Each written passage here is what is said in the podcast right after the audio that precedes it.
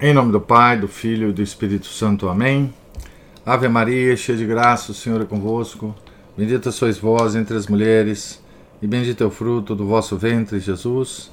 Santa Maria, Mãe de Deus, rogai por nós, pecadores, agora e na hora de nossa morte. Amém.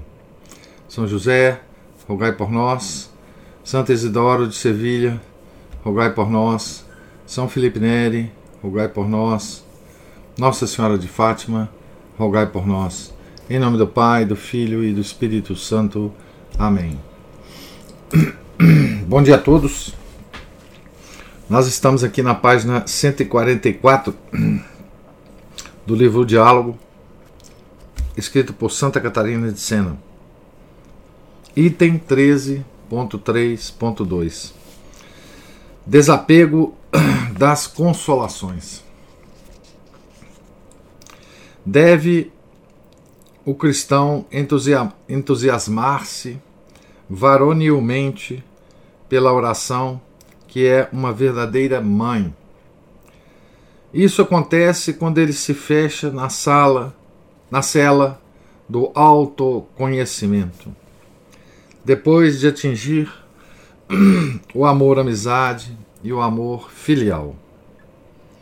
Quem não percorre tais etapas permanecerá sempre na tibieza e na imperfeição, amando a mim e ao próximo por interesses pessoais, na procura de consolações.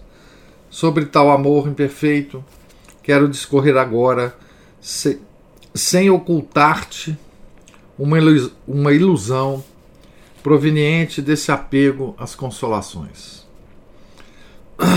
Desejo que o saibas o servidor que me, que me ama na imperfeição procura mais as consolações sensíveis que a minha divindade. É a atitude da pessoa que se perturba quando desaparecem o prazer espiritual e a tranquilidade da vida.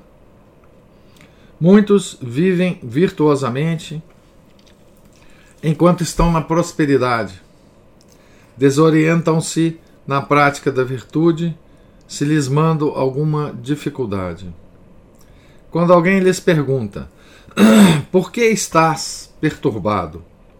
Respondem: Porque estou em tal ou tal contrariedade. Parece-me que estou perdendo o pouco de bem que faço. Já não tenho aquele entusiasmo e aquele amor de antes, por causa desta dificuldade. Acho que na tranquilidade anterior tirava mais proveito do que agora. Enganam-se tais pessoas relativamente àquela tranquilidade anterior. Não é a contrariedade que lhes traz menor amor e menor dedicação. Em si mesmas, as ações possuem idêntico valor na aridez de espírito e no fervor. Aliás, com a aridez, as, com a aridez, as ações podem até valer mais se as pessoas tivessem paciência. Mas elas se perturbam pelo fato de que antes sentiam maior prazer. Na realidade, antes me amavam pouco e viviam com a consciência tranquila na prática de pequenas boas obras. retirando o ponto de apoio, creem ter perdido, perdido o sossego do próprio agir. Com tais pessoas acontece como ao jardineiro, satisfeito no seu trabalho por causa do prazer que sente. Labutar no jardim parece-lhe um descanso, estar no meio das flores, uma satisfação. De fato, ele se alegra mais com as flores do que com o trabalho. Se lhe retirarem as flores, o prazer acabará. Também aquelas pessoas, se a principal alegria se concentrasse na prática do bem, não cairiam na perturbação. Alegra-se-iam até, pois quem realmente deseja uma coisa jamais poderá ser impedido de realizá-la, mesmo que a privem da satisfação que acompanha sua atividade, como no caso das flores. Enganam-se essas almas colocando o alicerce de suas atividades nas consolações, pois dizem: Antes de entrar nesta aridez, eu agia melhor e com mais prazer. A prática do bem me ajudava. Agora já não me favorece, não sinto mais gosto. É errado tal modo de pensar e falar. Nada diminuiria em tais almas se elas se compraze comprazessem no agir virtuosamente por causa da virtude em si até acresceriam seus esforços. Na realidade, agem por egoísmo e então tudo se acaba. Tal é o engano em que caem muitos na vida virtuosa, proveniente das consolações sensíveis. Costumo recompensar toda boa ação e com maior ou menor liberalidade, conforme a medida do amor de quem a pratica. Por isso, concedo consolações espirituais aos meus servidores imperfeitos durante a oração. Ajo de tal modo não para que apreciem tais satisfações erroneamente, isto é, atribuindo maior valor ao dom que ao doador, que sou eu. Meu desejo é que tomem consciência do meu amor e da própria indignidade deixando o prazer em segundo plano. O engano consistirá em agir diversamente. Então, aqui Deus está falando das consolações, né? Veja que que o conceito uh, de consolação que a gente normalmente à primeira vista a gente tem e ele vai falar mais sobre isso no próximo item. É, é um conceito de aquelas consolações dos grandes santos. É? Ah, as visões, ah, os êxtases, é, enfim, as visões celestes. Mas ele ele não dá só esse tipo de consolação, né? É, ele fala inclusive que ele dá consolação aos servidores imperfeitos. Do que, que ele está falando aqui? Né?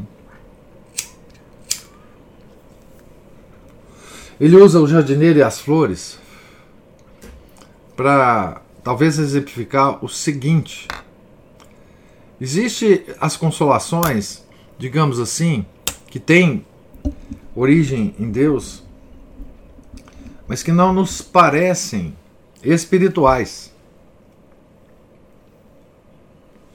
Por exemplo, um,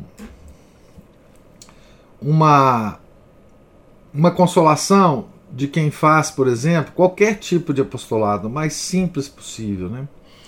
que é o apostolado dar certo, ou parecer que está dando certo. Né? É, parecer que as pessoas estão estão ouvindo, parecer que as pessoas estão ou, ou sentir que as pessoas estão se congregando em torno do apostolado. Isso tudo faz a pessoa que que se dedica a esse apostolado crer, ser consolado. É, e ele nos alerta que, como jardineiro, que o trabalho é o que a gente deve estar preocupado e não com o resultado do trabalho. Deus não pede a gente que o nosso trabalho dê resultado. É como se o jardineiro continuasse a trabalhar, mesmo que as flores não viessem. pelo trabalho de jardinagem. É, então, é, quando ele retira, digamos, quando você você olha um apostolado, né? Vamos dar um exemplo aqui, né? É, um apostolado de Santo Afonso Maria de Ligório. Né? É, quando a gente vê o que esse santo fez, a gente vê o fruto dele. Mas a gente tem um tempo, desde o nascimento do santo, para analisar isso. Na época que ele vivia, parecia a ele que nada estava dando certo. A própria ordem que ele criou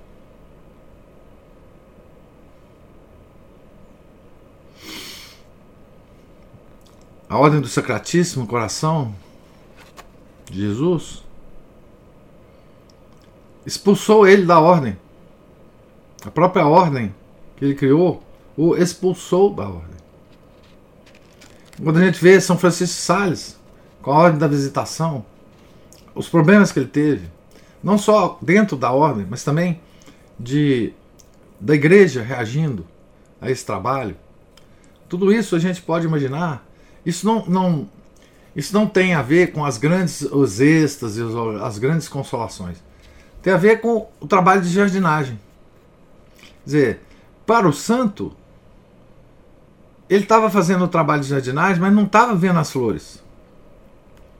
Não é? Então, aqui ele, ele vai falar mais sobre consolações, mas preciso que a gente veja também esse aspecto né? É, da vida, desse trabalho, não é? desse amor. A gente tem que fazer o apostolado por amor a Deus e não pelo resultado dele. É claro que Deus pode acabar com qualquer apostolado se ele não está satisfeito com, com. Mas se ele não acaba, se ele não tira a energia do, do, de quem está fazendo esse apostolado, se ele não dá indicações diretas que, que deve se acabar com o apostolado, é, o, o, o indivíduo tem que continuar o trabalho de jardinagem né? independente das flores. Item 13.3.2.1 A rotina das consolações. O primeiro engano consiste na procura de determinada satisfação espiritual para nela se comprazer. Isso é uma coisa terrível. Né? A busca de carismas, a busca de de dons, né? Carisma no sentido do, do, de São Paulo, né? Profecias, é, capacidade de curas, visões, é, falar em línguas, aqueles carismas tradicionais que a igreja apresentou é, de uma maneira extraordinária na época apostólica, né? Aqueles carismas que São Paulo fala em segunda carta aos Coríntios, né? Aliás, ele, ele fala para alertar, né? Lá. Então, o primeiro engano consiste na procura de determinada satisfação espiritual para nela se comprazerem. Tendo-a experimentado antes, a pessoa começa a agir sempre do mesmo jeito para obter idêntico prazer. Na verdade, eu não digo, eu não sigo sempre as mesmas estradas, como se fosse coagido a dar consolações e gostos. Concedo-as diversificadamente segundo o meu beneplácito e as necessidades humanas. Mas há gente sem discernimento discernimento dos espíritos, né? que continua a procurar a consolação naquele modo, com a pretensão de impor leis ao Espírito Santo. Atitude errada. deveriam, isto sim, caminhar varonilmente pela ponte mensagem de Cristo crucificado, aguardando os dons na modalidade, tempo e lugar que eu quisesse enviar. Se nada concedo, faço tal coisa por amor, nunca por maldade. Então, se, se a pessoa nunca experimentou consolações de nenhuma forma, não é? Isso é uma ação de Deus por amor. Quero que os homens me procurem por mim mesmo, não por motivo das consolações que propicio. Quero que acolham humildemente meu amor, sem pensar muito nas satisfações. A atitude contrária produz sofrimento e perturbação no momento em que faltar a consolação, objeto de tanta preocupação. Tais pessoas querem conforto sob medida. Tendo experimentado um prazer espiritual, pretendem repetir a mesma sensação. Alguns são de tal modo ignorantes que, se os visito de um modo diferente, recusam-me Somente aceitam aquela modalidade, costumeira. É um defeito inerente à própria paixão e deleite espiritual em si. Um defeito. É uma ilusão, pois, como não pode alguém deter-se num único método, mas haverá de progredir na virtude ou voltar atrás Assim não pode o espírito fixar-se num determinado gozo espiritual por mim concedido, como se minha bondade não pudesse dar outro. Concedo consolações de diversas maneiras. Uma vez será contentamento, outra vez arrependimento que agita interiormente. Olha, então, o arrependimento que agita interiormente é uma consolação. Vezes há em que me torno presente na alma sem que ela o perceba, pois faço estar no espírito a pessoa de meu filho em vários modos. Ora sentirá na profundidade da alma grandíssimo prazer, ora nem o perceberá como se poderia esperar.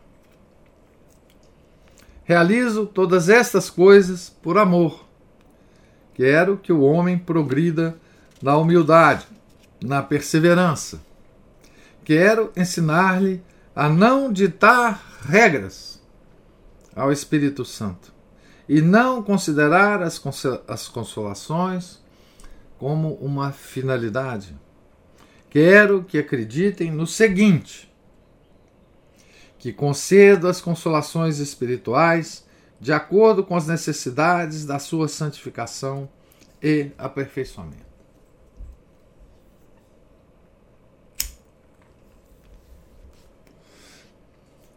Deus está insistindo aqui no assunto consolações, porque isto é motivo de perda de muitas almas que começam a trilhar o caminho espiritual e começam a progredir neste caminho.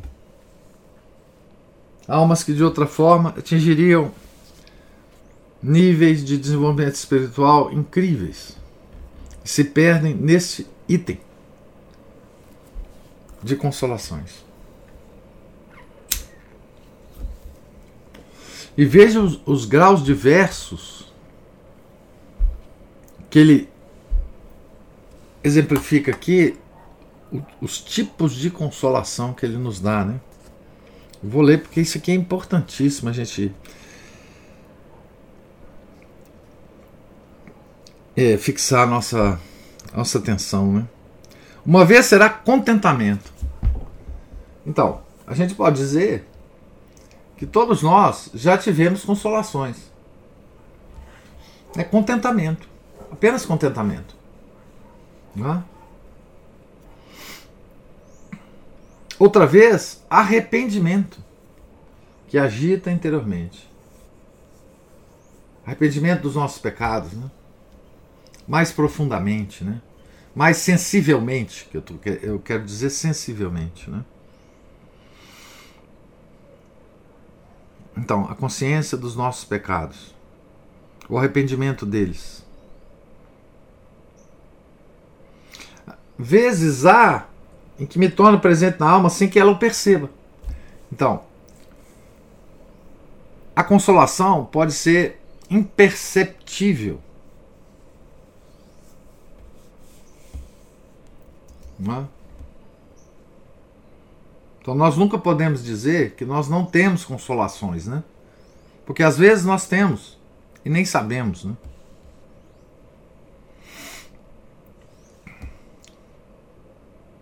Sem que ela o perceba. Pois fácil estar no espírito, né? na pessoa. A pessoa de meu filho, em vários modos. Pessoa do Verbo nosso Senhor Jesus Cristo. Então, quais são os modos?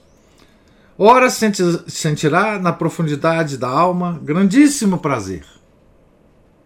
Ora, nem o perceberá, como se poderia esperar. Realizo todas essas coisas por amor. Quero que o homem progrida na humildade na perseverança. Quero ensinar-lhe a não ditar regras ao Espírito Santo, a não considerar as consolações como uma finalidade. Então, é, esse item ele tem em todos os escritos místicos da igreja essa questão das consolações, né?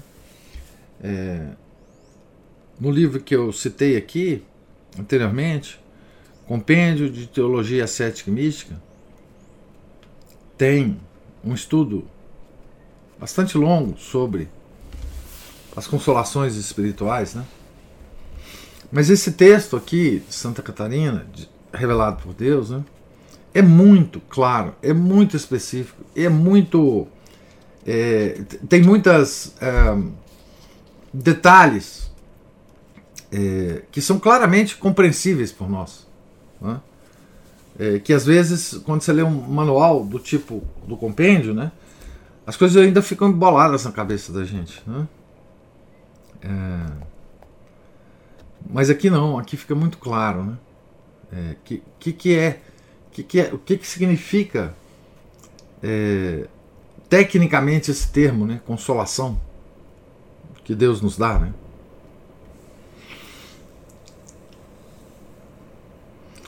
Item 13.3.2.2 O egoísmo espiritual. Acabo de falar sobre o engano em que caem aqueles que desejam viver interiormente consolados com minha presença. Consolados é, sensivelmente, né? Passo a ocupar-me de uma outra ilusão. A das pessoas que colocam toda a sua satisfação na busca de consolações e não socorrem os outros em suas necessidades espirituais ou materiais sobre pretexto de virtude. Dizem assim: abre aspas. Quando vou ajudar os outros, não consigo rezar as preces de horário Fecha aspas. Acreditam ofender-me quando não sentem consolação interior. Na realidade, enganam-se quanto ao sossego do espírito e ofendem-me muito mais não socorrendo o próximo do que se de fato pudessem perdessem a paz da alma. Então, as pessoas que sentem muita consolação na oração tendem a fixarem uma disciplina de oração e, às vezes, negligenciarem os deveres de Estado ou ajuda ao próximo.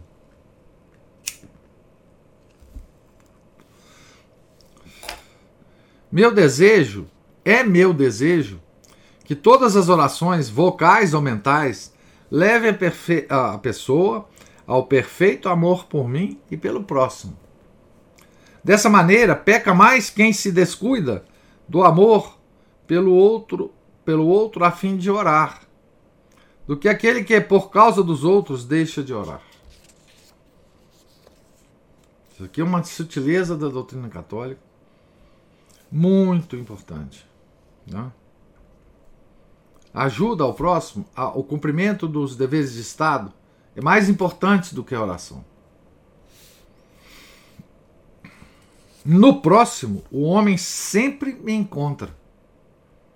Não, porém, na satisfação pessoal em que me procura. A ausência de ajuda ao irmão, ipso facto, faz diminuir a caridade fraterna e o amor por mim. Querendo ganhar, a pessoa sai perdendo. Mas ao perder, ganha, isto é, ao renunciar ao conforto espiritual no esforço de salvar o próximo, lucra em mim e no próximo. Ao prestar serviço ao outro na caridade, experimenta toda a doçura do meu amor. Pelo contrário, sai-se mal quando recusa auxiliar os demais. De fato, um dia ou outro terá de ajudá-lo, por amor ou por dever. Seja nas enfermidades do corpo, seja do espírito. Enfermidades do espírito. Então, falo-á de má vontade, com tristeza íntima e remorso de consciência, tornando-se insuportável a si mesmo e aos demais.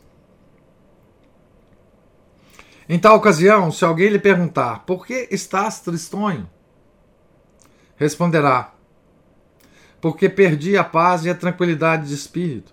Deixei de fazer muitos atos a que estava habituado e julgo que ofendi a Deus. A realidade não é essa. Então aqui ele está falando assim: nós temos uma, uma disciplina de oração diária. Né? Mas se nós temos de interromper essa rotina para ajudar o próximo, ou para cumprir os deveres de Estado, nós não devemos nos entristecer, entristecer. Nem devemos achar que Deus está está sendo ofendido por nós, né? É isso que ele está querendo dizer. A realidade não é essa. Tal pessoa não sabe discernir onde se encontra realmente seu pecado, pois sua preocupação fixou-se na procura de consolações interiores. E veja, a consolação interior aqui que ele está dizendo não é somente o prazer que dá a oração, o prazer sensível que dá a oração a certas pessoas, mas o prazer de ter cumprido a disciplina da oração. Tá certo? Oxalá entendesse que o pecado não está na privação do consolo espiritual, nem na ausência de oração quando alguém precisa de auxílio, mas na ausência de amor pelo outro, a quem é preciso ajudar por meu amor. Como vês, o engano consiste no egoísmo espiritual. Egoísmo espiritual. Outro tipo de egoísmo existe, semelhante, que pode causar prejuízos ainda maiores. Costumo dar a meus servidores gáudio espiritual e visões. Se alguém unicamente se preocupar na obtenção de tais favores, acabará por cair na, na amargura e no tédio no momento que notar sua ausência progressiva. Cada vez que eu não os der, julgarão que perderam a graça.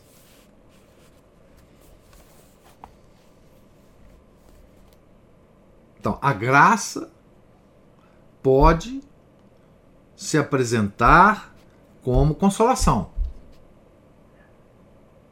Pode. Mas quem não as tem não pode achar que não tem a graça. Não é? Julgarão que perderam a graça.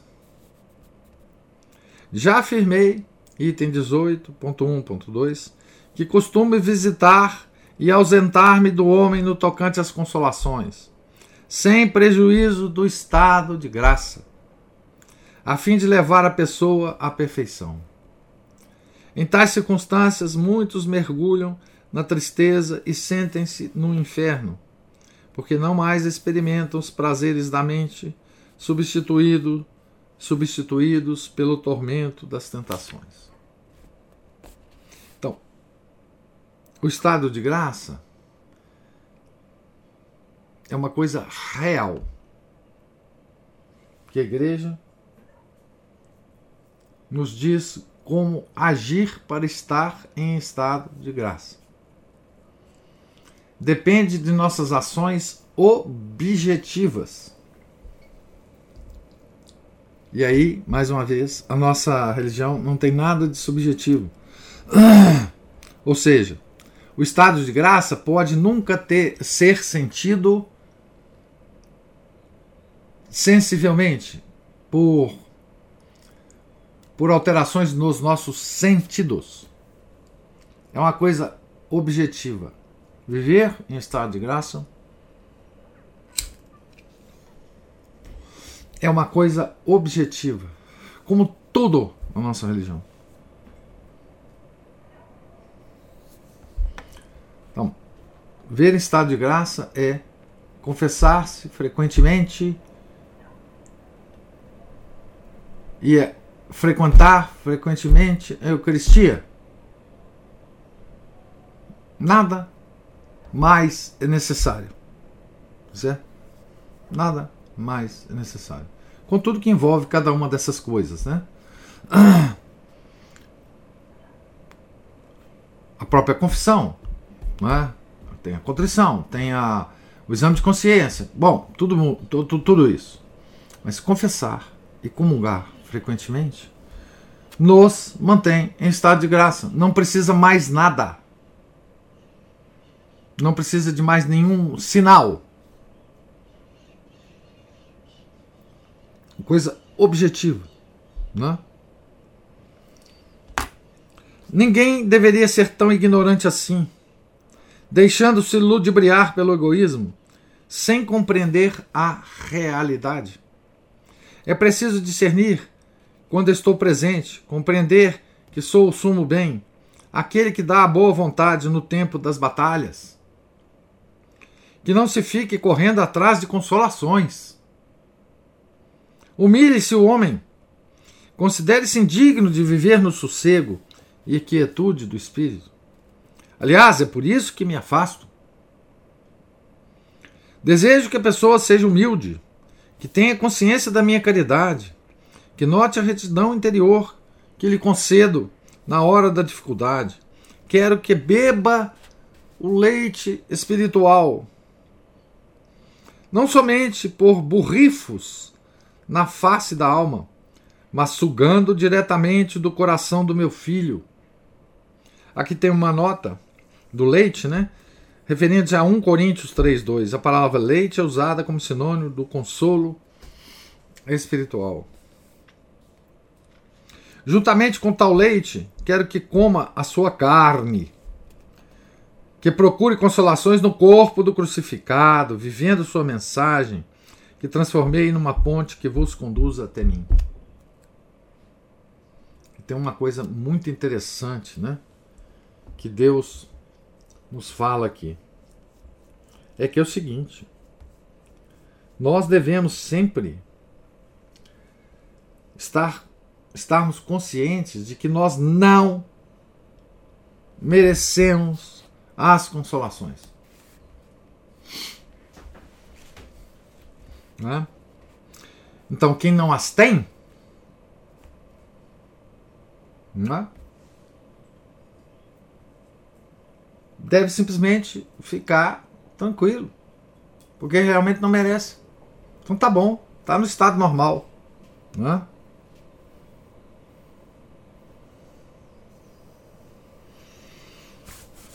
Então, humilhe-se o homem, considere-se indigno de viver no sossego e na quietude do espírito. Humilhe-se o homem. Eis a razão por que me afasto durante a aridez de espírito. Se os homens caminharem com prudência, não parando estupidamente na procura de consolações, retornarei depois com imensa delícia, força, luz, ardor de caridade. Os que sentirem rebeldia e tristeza pela ausência de consolações, pouco aproveitarão e continuarão em sua tibieza. Então, esse aqui é um tratado que Deus está escrevendo né, para Santa Catarina de Sena sobre esse, esse item da teologia mística católica sobre consolações. Então, a primeira coisa que a gente deve saber, então, sobre as consolações, quando a gente lê é, nos Santos, é que a gente não as merece. Primeira coisa. Quando a gente as tem ou quando a gente não as tem. Nós não merecemos. Né? Se a gente mantiver esse espírito, é? Nós estamos sempre tranquilos. Quando as temos, ou quando não as temos. Porque aquilo nós não merecemos. Aquilo faz parte dos atos de liberalidade de Deus. Aquela frase de Jó, né? Deus me deu, Deus me tirou. Louvado seja o nome do Senhor. Não é? A gente deve agir com, a, com as consolações dessa forma. Como Jó agiu é, em relação aos bens materiais, aos filhos que ele perdeu, enfim. Deus me deu, Deus me tirou. Louvado seja o nome do Senhor. Isso é a, uma expressão, uma, um versículo que, que resume né, essa, essa digamos assim, essa percepção que a gente deve ter é, das consolações. Né? E olha que os santos sempre nos alertam da dificuldade de nós agirmos dessa forma. Quantos santos não caíram? Quantos homens não caíram de alturas espirituais incríveis por causa disso, né? Por causa da falta de consolação. Né? Por isso que a vida dos santos, né? Ela, ela deve ser, deve, elas devem ser lidas com essa percepção nossa, né? É,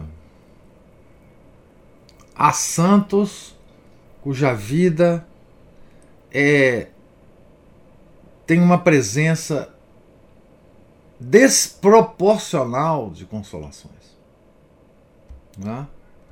Mas se vocês observam, esses santos que contam com essa com essa quantidade enorme de consolações, também são santos que apresentam em suas vidas um sofrimento absolutamente absurdo. Não é? A consolação, dependendo da consolação, ela é uma consolação e também um peso enorme para o santo. Um peso enorme para o santo. Né? É, nós temos a, a, ideia de que consolação é, é sempre uma coisa boa, né?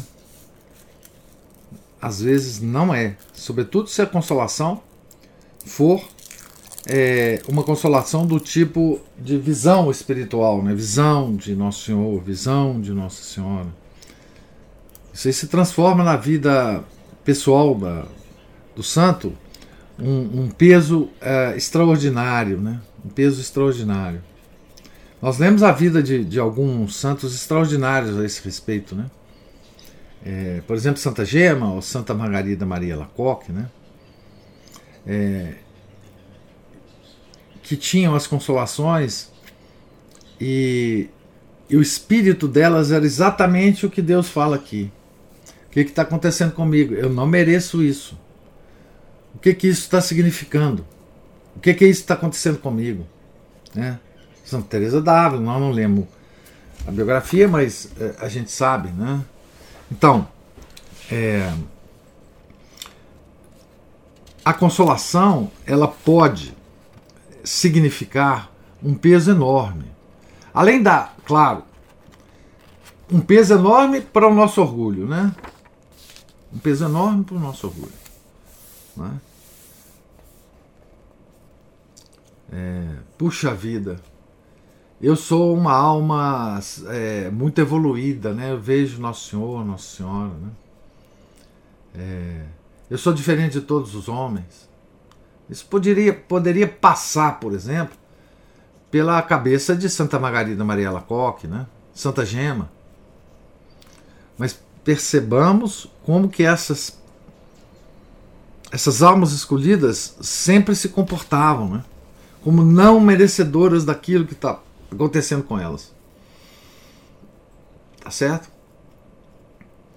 Como, ao mesmo tempo das consolações, elas aceitavam ser vítimas do amor de Deus em benefício dos pecadores, em benefício da conversão dos pecadores. Hum? Então, é,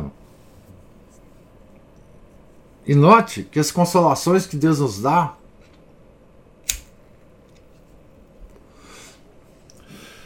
é proporcional ao nosso, ao nosso desenvolvimento. Então, nós temos consolações e nós nos apegamos a elas, nós comuns pecadores. Né? Porque os dons que Deus nos dá a cada um de nós é um tipo de consolação. Né?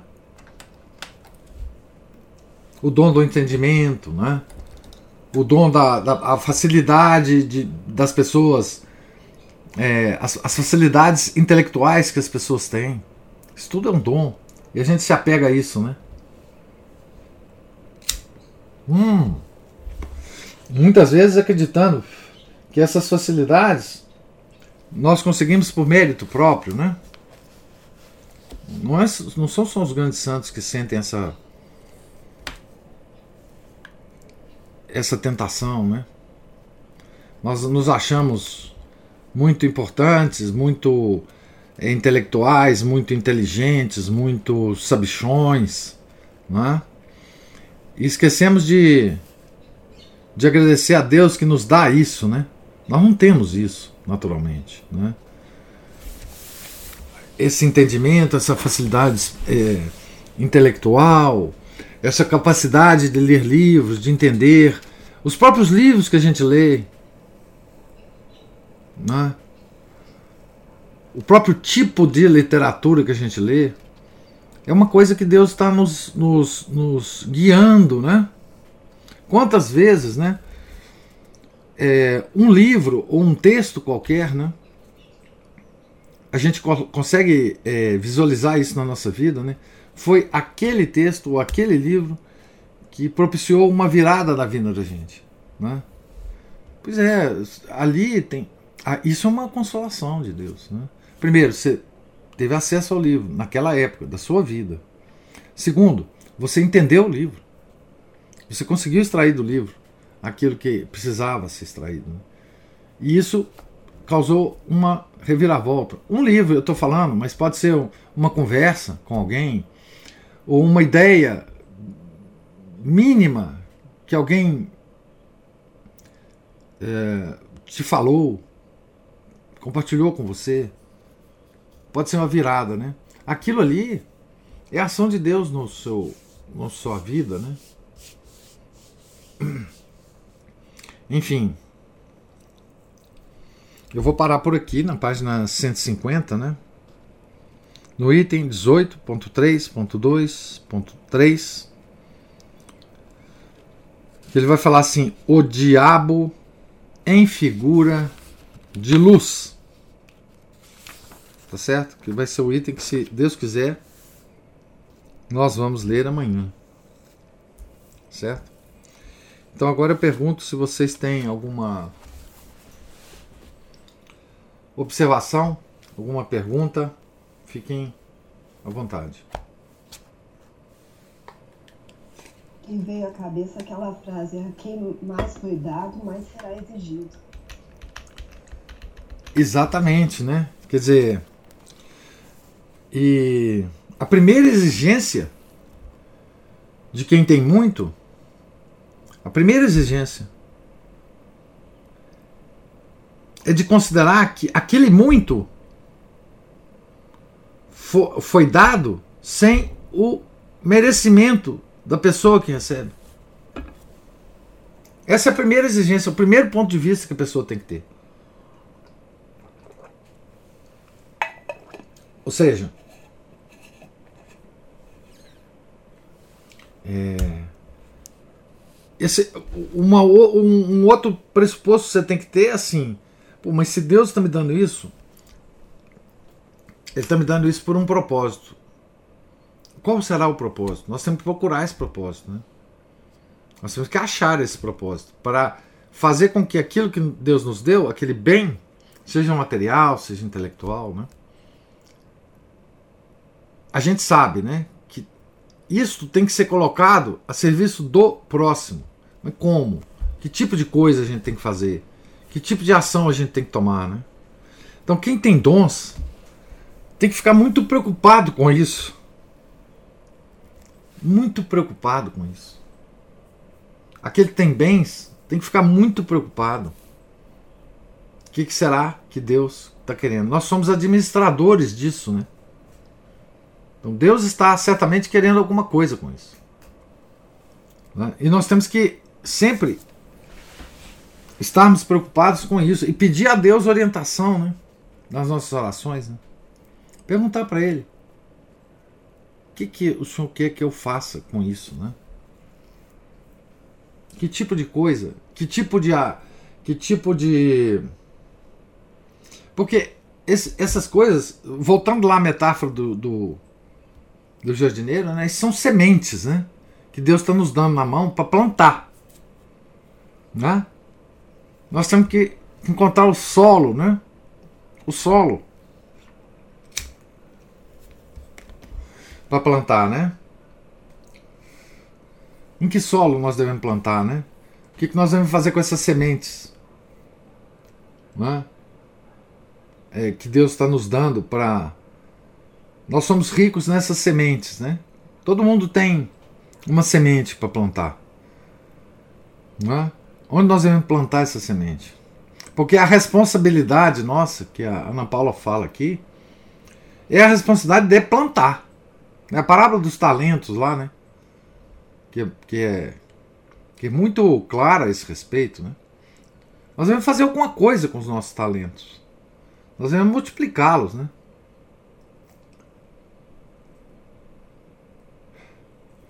De fazer trem errado tem que preparar em dobro. É... Ninguém tem dom de fazer a coisa errada, né, Juliana? A gente tem é, o impulso. A gente, todos nós temos a tendência de fazer sempre as coisas erradas. Sempre. Isso é por causa do pecado original, né? Nós, aliás, nós somos capazes apenas de fazer coisa errada. Né? É, na verdade, eu expressei eu devia ter colocado o dom entre aspas. É. Mas é a, fraqueza, né? É, não. É, isso aí é o pecado original. Nós, por nós mesmos, sempre fazemos as coisas erradas. Nós só podemos fazer as coisas erradas. A única coisa que nós sabemos fazer é isso. Isso, fazer as coisas erradas, né? Por isso que nós temos que procurar estar em estado de graça para que as coisas aconteçam de forma diferente, né? É, enfim. É, tem gente que, tipo eu, tem é, é um problema em potência. Pode transformar em ato. Isso, isso. Não é só você não, não é só você não. Todos nós temos isso aí. Isso aí é uma coisa, uma tendência terrível do ser humano, né? A, a, a nossa única obra é, é, é o pecado, né? A, a obra particularmente nossa é o pecado, né? Enfim, é uma coisa terrível isso. É, a quantidade de vezes que a gente cai, né? Tem que levantar, né? É. Leandro, nós que conhecemos a missa e a tradição recebemos muito. Basta vermos a situação de 99% dos fiéis perdidos nos erros modernos. Pois é. Em época de crise, as coisas ficam piores, né? É, Leandro. Porque.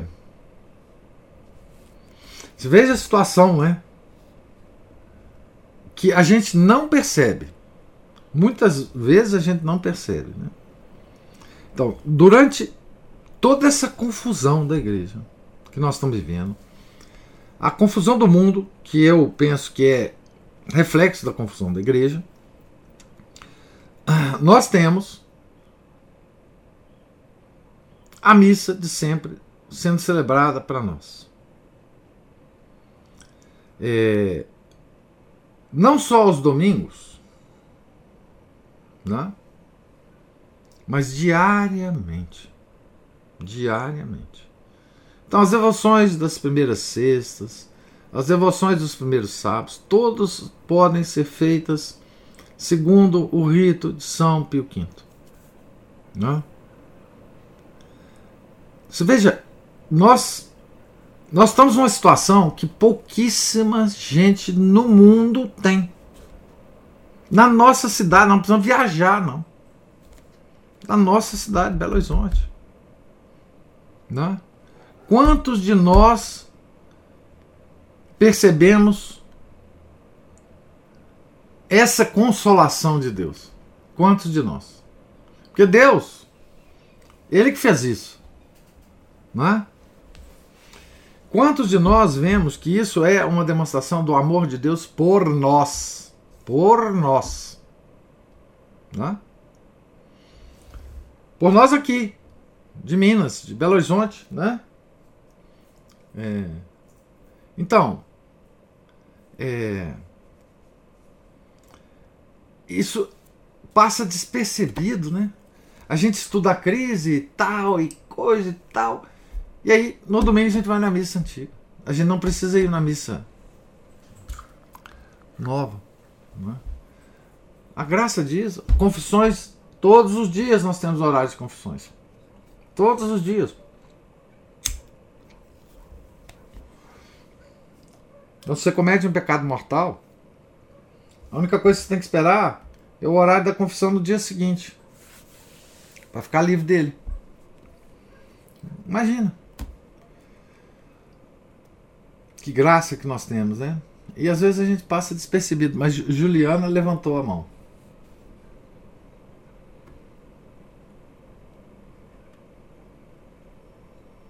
Peraí, peraí, demora um tiquinho.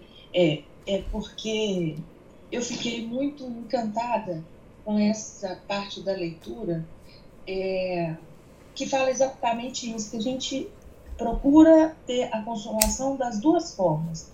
Em, a gente é, espera a consolação fazendo o que se deve e às vezes encontra consolação não fazendo aquilo que se deve. Então, nenhuma das duas formas é correta. Porque a gente vai estar sempre em débito com Deus, né? A verdade é essa. Mas que ele, isso daí que ele, que, que ele coloca no diálogo, né? Assim, é, é, é, um erro contra mim achar que uma coisa ou outra a ofensa contra mim, né? Você, é, é, é ofendem-me. Que me ofende. Que me ofende. Isso. É uma tendência que a gente tem, eu, falo por mim, muito grande que eu tenho de fazer algo e falar assim, eu, eu não tenho, é, na hora da comunhão, por exemplo, eu falo assim, Senhor, eu, eu faço tanta coisa errada e estou aqui recebendo o seu corpo, eu não sou digna dele. Poxa vida, é, é, essa leitura de hoje me fez compreender assim, eu não sou digna nem fazendo certo nem fazendo errado. É. É. Vocês já viram a, a oração de São Tomás de Aquino para antes da comunhão? Ele fala isso tudo. Leiam. Sim, tem uma antes e tem a depois. Né? Tem, depois a antes é que ele fala. É. Ele se declara pecador. Ele se declara pecador na hora da comunhão. É. Entendeu? É. Espero que essa comunhão não me seja digna de castigo. Exatamente. Então, assim, é, é, isso aí me, me, me surpreendeu hoje demais. É, nós não somos é, dignos nem das comunhões que a gente faz é, em estado de graça. Não somos dignos. Né? Assim. Então, é, imagina a pessoa que vai é, fazer a comunhão esperando consolações da comunhão. Como fazem muitos, né? É, é aquela história, né? Hoje eu comunguei não senti nada. É, coitadinho de mim. Né? É, mas isso, quer dizer, eu, eu, eu não, não sei de fato é, como é que eram as eras anteriores, né? Mas na nossa, na nossa atualidade, isso tem uma raiz, né? Dentro da igreja, essa coisa da, da consolação, que é que é essa coisa dos carismas, né? Que, enfim, da, da, da própria RCC, do movimento evangélico dentro da igreja, né? É, que todo mundo se acha não só capaz, mas se acha é, acha que Deus tem a obrigação de, dar, de nos dar os carismas, os dons, os, os, os tudo isso, né? Enfim, nós. É, quer dizer, isso demonstra a nossa desorientação né, atual. Então, assim, Deus está nos falando claramente aqui: olha, vocês não merecem nada. Mas eu dou. Mas vocês não merecem. E se vocês receberem o que eu dou de forma errada, vocês estão perdidos. Vocês estão perdidos. Não é? Então, os favores que Deus nos faz, eles têm que nos preocupar muito. Preocupar muito. É o que a Ana Paula nos lembrou, né? Aos que muitos serão, eh, será dado, é, muito se cobrará, né? Então, é, é preciso a gente sempre estar, por exemplo, o que, que Deus quer de nós, né? Dando a nós essa missa tridentina diária aqui em Belo Horizonte, né? Nós devemos pensar sobre isso. Como Deus deu, Deus pode nos tirar, não é isso? Então pode ser que nós, daqui a um tempo, não teremos mais isso aqui. E aí? Certo? Então, estou dando o exemplo da missa porque, enfim, é, é, uma coisa concreta que nós temos aqui. Né? Mas na nossa vida pessoal, nós temos vários exemplos disso. Né? Vários exemplos. É? O que, que nós estamos fazendo com o fato de nós termos a missa tridentina aqui? O que, que, nós estamos usando esse dom para quê? Essa, essa, essa dádiva de Deus para quê? Para ficar brigando na internet? para ficar metendo pau nas pessoas? É, para que, que nós estamos usando isso? Né? Então, é, e sempre lembrar, né? Deus nos deu, Deus pode nos tirar. Né? Mas por enquanto Ele está nos dando, né? E assim com tudo na nossa vida, né? Assim com tudo na nossa vida. Então essa essa digamos assim, essa esse exame de consciência é, ao contrário, digamos, porque o exame de consciência a gente tenta lembrar as nossas falhas, os nossos pecados, né? Mas esse exame de consciência é muito importante, a gente lembrar o que, que Deus tem nos dado de bom que nós não merecemos, mas Ele tem nos dado. Né? O quanto, por exemplo, o fato dessa missa está acontecendo aqui, o quanto que isso está nos ajudando na nossa santificação, a santificação do nosso próximo, né? Quanto essa missa já gerou de coisas boas, né? É, em termos da nossa comunidade, dos encontros que essa missa propicia, dos encontros pessoais, das amizades, das boas conversas, dos bons apostolados que surgem em torno da missa. Né? Então, é, nós ficamos é, enrolados com, com a, murmuração sobre os problemas nossos, sobre o que nos acontece, nos acontece de, de, de, de ruim, de, de, não prazeroso na nossa vida, esquecemos esse lado. O quanto Deus nos envia coisas consoladoras e o quanto que a gente não percebe. Consoladoras no sentido bom, né? Porque o sofrimento, ele diz, o sofrimento é um tipo de consolação que ele nos manda. Veja, se o sofrimento é um tipo de consolação que ele nos manda, nos manda, como a gente deve agir, né, em relação ao sofrimento? O quão agradecido nós devemos ser em relação aos sofrimentos. Não é? Então, gente, Santa Catarina nos dizendo, né? E olha como é que a igreja é sensacional, né? Olha como a igreja. Esse, esse texto que nós estamos lendo aqui, né? ele tem quase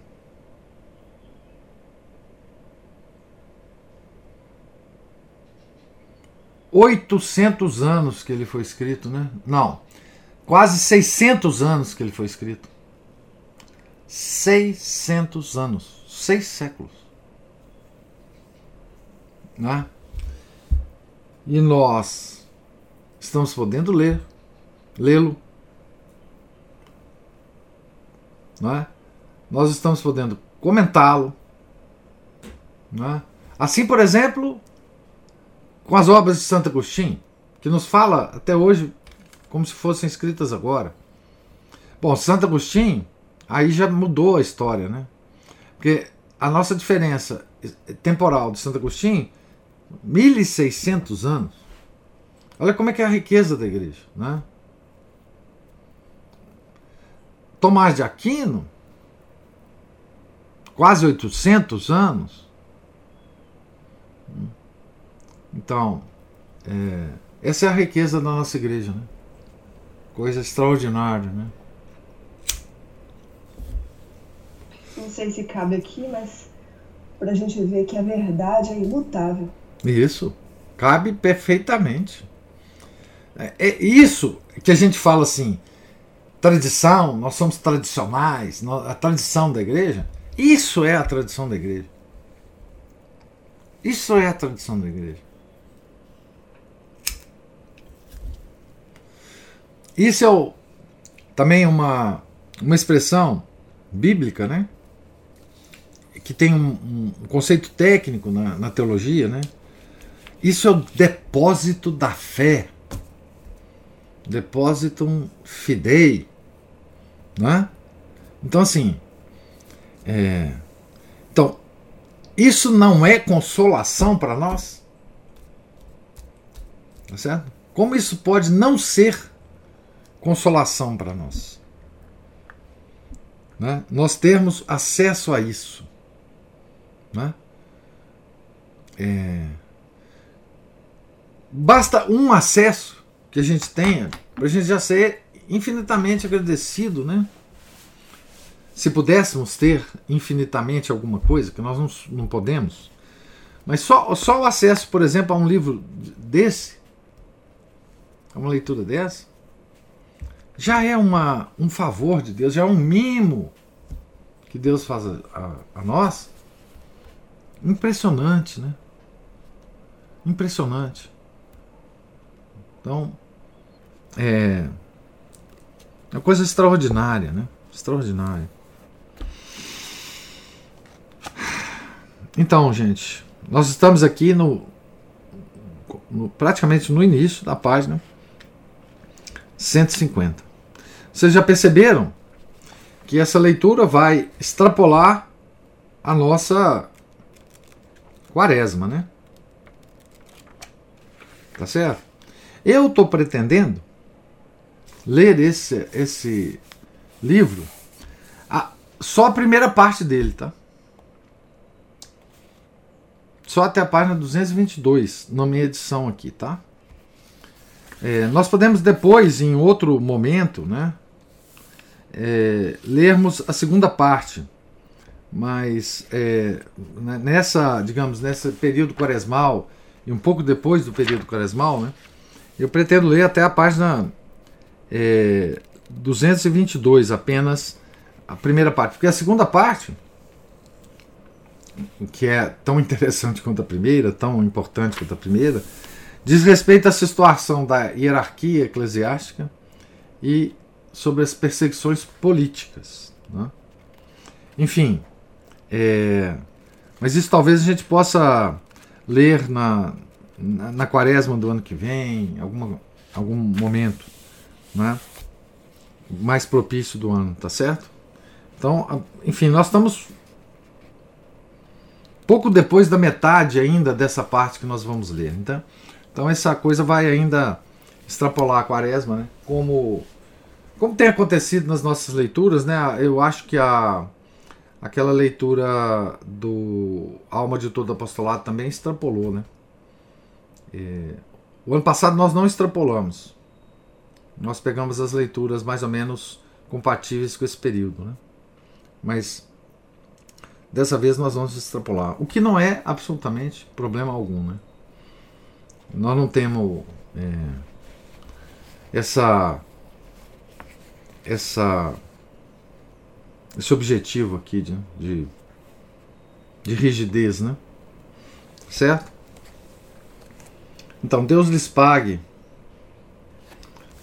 a presença, a paciência comigo, as participações, as observações que vocês fizeram. É, tenham todos um santo dia. Fiquem com Deus. Em nome do Pai, do Filho e do Espírito Santo. Amém. Ave Maria, cheia de graça, o Senhor é convosco. Bendita sois vós entre as mulheres.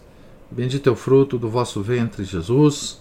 Santa Maria, Mãe de Deus rogai por nós, pecadores, agora e na hora de nossa morte. Amém. São José, rogai por nós. Santo Isidoro de Sevilha, rogai por nós. Santa Catarina de Sena, rogai por nós. São Felipe Neri, rogai por nós. Nossa Senhora de Fátima, rogai por nós. Em nome do Pai, do Filho, do Espírito Santo. Amém.